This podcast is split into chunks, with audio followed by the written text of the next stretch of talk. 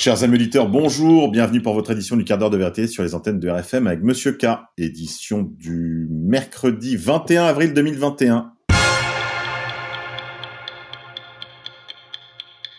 Aujourd'hui, nous sommes la Saint-Anselme de Canterbury, originaire du Val d'Aoste. Il veut se faire moine alors qu'il a 15 ans, mais son adolescence le fait changer d'avis. La vie mondaine lui semble plus amusante et attirante, plaisant à tous et à toutes. À la mort de sa mère, il quitte son père dont le caractère était invivable et gagne la France à la recherche du plaisir, ce qui ne l'empêche pas de poursuivre en même temps ses études. C'est ainsi qu'à 27 ans, sa vocation de jeunesse se réveille à l'abbaye du Bec, en Normandie, où il était venu simplement pour étudier, attiré par la renommée de cette école dirigée par Lanfranc, à peine moine professe, le voilà choisi comme prieur, n'en déplaise aux jaloux. Mais sa douceur gagnera vite les cœurs. Il est élu abbé et mènera de front cette charge et une intense réflexion théologique. Selon lui, puisque Dieu est le créateur de la raison, celle-ci, loin de contredire les vérités de la foi, doit pouvoir en rendre compte. À cette époque, des relations étroites existaient entre l'abbaye du Bec et les monastères anglais proches de Canterbury. En 1093, lors d'une visite à ces monastères, Saint Anselme se retrouve élu évêque de Canterbury. Son attachement à l'indépendance de l'Église contre les prétentions des rois d'Angleterre lui vaudra plusieurs exils. Il aspire à retrouver la paix du cloître, mais le pape ne l'autorise pas à quitter sa charge. C'est donc au milieu des tracas occasionnés par sa réforme de l'Église d'Angleterre qu'il mène à bien l'œuvre théologique qui lui vaudra le titre de docteur magnifique. Celui qui n'a pas cru n'expérimente pas. Celui qui n'aura pas expérimenté ne comprendra pas. La science de quiconque a expérimenté l'emporte sur la connaissance purement intellectuelle. Saint Anselme de Canterbury. Je n'essaye pas, Seigneur, de pénétrer ta hauteur, puisque je ne puis en rien lui comparer mon intelligence. Toutefois, dans la mesure du possible, je désire comprendre ta vérité, qui croit et aime mon cœur. Saint Anselme, Prologion. Grippe 19. Vague redoutée de défaillance d'entreprise semble s'amorcer maintenant. Via le parisien.fr, la deuxième quinzaine de mars a été marquée par une explosion de 155% des défaillances d'entreprise par rapport à la même période de 2020. Bruno Le Maire assure qu'il fera le maximum pour éviter les faillites. L'année 2020 restera comme un paradoxe. La France, avec la pandémie, a vécu d'une des plus graves crises euh, économiques que le monde ait connues, faisant plonger le PIB du pays de 9 points en quelques mois. Pourtant, seulement 32 184 entreprises ont sollicité et obtenu l'accompagnement du tribunal de commerce ou judiciaire, soit une baisse de 38,1% par rapport à l'année précédente. Et depuis le début de l'année, la situation semblait rester sur le même rythme par rapport au premier trimestre 2020.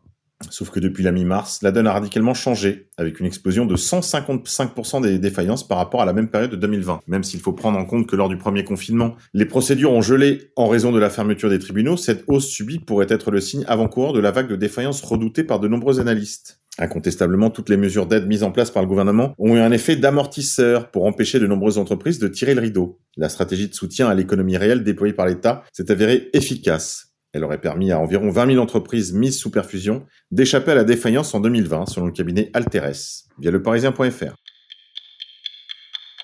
Grippe 19, électronique. L'application Tous Anti-Covid va bientôt certifier les tests et les vaccinations. L'application pourra désormais stocker une preuve de test négatif ou positif certifié et demain une attestation certifiée de vaccination, a expliqué le gouvernement.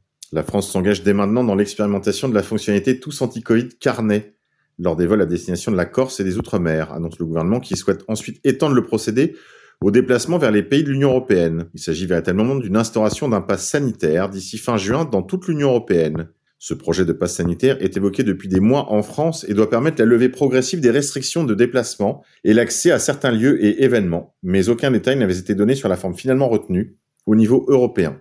L'Union européenne doit mettre en place d'ici fin juin un sésame destiné à faciliter les déplacements des Européens pouvant attester qu'ils ont été vaccinés contre le Covid-19, ou alors qu'ils ont passé un test PCR ou antigénique rapide, ou encore qu'ils sont immunisés après avoir été infectés. Il y a de cela un an, le 20 avril 2020, Novak Djokovic, premier tennisman mondial, avait compris comment tout cela allait finir. Il déclarait alors que certains estiment que la vaccination contre le Covid-19 est une condition sine qua non pour que le tennis mondial puisse repartir, Novak Djokovic a exprimé dimanche son opposition à une vaccination obligatoire. Si ce sera la règle, qu'est-ce qui va se passer? Je devrais alors décider si je dois me soumettre à ça ou non, a expliqué alors le numéro un mondial. Comme quoi, il n'est pas besoin d'être politologue, médecin ou docteur en sociologie pour savoir ce qui allait nous advenir. Il ne savait pas comment il réagirait si on l'obligeait à être vacciné pour voyager et donc continuer sa carrière. Aujourd'hui, le pass sanitaire devient une réalité.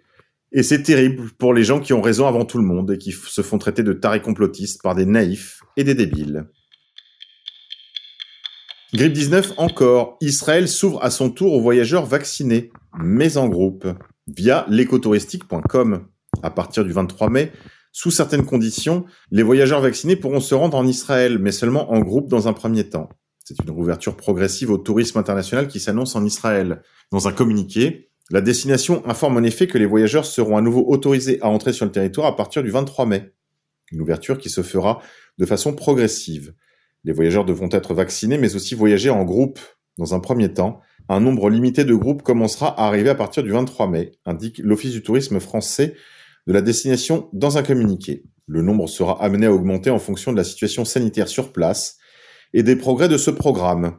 L'Office du tourisme précise que tous les voyageurs seront soumis à un test PCR avant de prendre leur vol à destination d'Israël et qu'ils devront ensuite se soumettre à un test sérologique permettant de prouver leur vaccination à l'aéroport Ben Gurion. Dans l'intervalle, des discussions se poursuivent avec divers pays afin de parvenir à des accords de validation des certificats de vaccination de manière à renoncer à la nécessité du test sérologique à l'arrivée, fait savoir l'Office du tourisme israélien. C'est une étape majeure pour la destination. Seule réouverture au ciel touristique relancera véritablement l'industrie touristique, notamment les restaurants, les hôtels, les sites, les guides touristiques, les bus et toutes les autres personnes qui cherchent à travailler pour subvenir aux besoins de leur famille, a commenté le ministre du Tourisme d'Israël. Cette réouverture d'Israël est aussi un signal positif pour l'industrie du tourisme, qui voit le nombre de destinations déjà rouvertes aux touristes vaccinés ou préparant leur réouverture augmenter. Israël rejoint ainsi les Seychelles, l'Islande, la Polynésie, la Croatie, la Thaïlande, le Sri Lanka et bientôt Bali quand on vous disait que la vaccination deviendrait obligatoire? Grippe 19, confinement, la règle des 10 km, cette erreur que nous commettons tous, via femmeactuelle.fr. Depuis le samedi 3 avril 2021, la France entière est confinée. Les Français peuvent toutefois se déplacer dans un rayon de 10 km, mais bon nombre d'entre eux ont mal compris les règles. Certaines activités sont toujours interdites, même dans ce périmètre de 10 km. Après avoir confiné les 16 départements à partir du 19 mars 2021, le gouvernement a décidé d'étendre cette mesure à tout le territoire français samedi 3 avril 2021. Les Français, déjà soumis alors au couvre-feu, sont depuis tenus de respecter certaines règles, dont notamment celle des 10 km. Mais tout n'est pas permis dans ce rayon, comme semble penser bon nombre de citoyens, qui en profitent pour déjeuner chez des amis par exemple. Même à moins de 6 personnes, cette activité reste en effet interdite. Ceux qui se retrouvent pour boire des verres sur leur terrasse sont donc dans l'illégalité, car le confinement est toujours en vigueur, pour se déplacer, les Français doivent se munir d'un justificatif de domicile et avoir un motif dérogatoire. Il est possible de sortir de chez soi sans durée limitée, dans un rayon de 10 km autour de son domicile pour se promener, s'aérer et faire du sport, en présentant une attestation ou un justificatif de domicile en cas de contrôle. C'est ce qu'il est écrit sur le site officiel du gouvernement. Mais pour faire des courses, un justificatif de domicile est donc nécessaire. Si les achats se font à plus de 10 km, il faut dans ce cas se munir d'une attestation, comme l'a confirmé la brigade numérique de la gendarmerie nationale à la Charente Libre, dans un article publié dimanche 18 avril dernier. Quand on vous disait qu'il ne vous déconfinerait jamais. Politique française, islamo-gauchisme et judéo-bolchevisme, le faux parallèle, d'après le Figaro.fr. L'ancien ministre Benoît Hamon a comparé sur France Inter la situation présente avec les années 30 et la montée d'un fascisme aux conséquences que l'on sait. L'ancien ministre Benoît Hamon a déclaré J'observe qu'on a parlé de judéo-bolcheviques avant la Seconde Guerre mondiale. Les mêmes, le même courant, maintenant, ce sont les islamo-gauchistes. On ne se rend pas compte de là où on va aujourd'hui. En faisant ce parallèle, Benoît Hamon mettait en garde sur le retour du même tropisme intellectuel omniprésent à gauche qui consiste à comparer la situation présente. Il n'est pas le seul à s'engouffrer dans cette brèche. L'historien Shlomo Sand, qui a lui-même cessé d'être juif par empathie pour la cause palestinienne, avait fait cette analogie lui aussi. Pourtant, cette analogie n'est pas complètement sans fondement. Je veux dire par là, l'islamo-gauchisme, bon, bien sûr, ça représente presque rien. Et surtout, ça ne représente aucune puissance. On pourrait plutôt parler de judéo-gauchisme, comme le font, avec quelques raisons, Alain Soral et Youssef Indy. Mais surtout, l'expression judéo-bolchevisme n'est pas une expression polémique. Elle a un caractère scientifique. Il suffit pour s'en convaincre de lire la très belle biographie de Sebag Montefiore, en deux volumes de Staline, La cour du tsar rouge, pour en être parfaitement convaincu. Ou de lire encore euh, L'étoile rouge de David sur judaïsme et communisme d'un très bon auteur qui lui-même, je crois, euh, reconnaîtrait volontiers cette réalité. Il s'agit évidemment du très beau livre de Jacques Frémontier aux éditions Fayard. J'attends vos petits papiers bleus. Politique internationale. Les talibans promettent un cauchemar aux États-Unis si ces derniers ne retirent pas leurs troupes avant le 1er mai, via Zero Edge. Monde d'après, les mêmes qui ont fait l'exercice Event 21, qui mettait en scène une simulation d'une pandémie de coronavirus pour cause de chauve-souris, se préparent à lancer un nouvel exercice, cette fois-ci d'un collapse économique mondial total, à peu près dans les mêmes conditions que l'exercice de novembre 2019.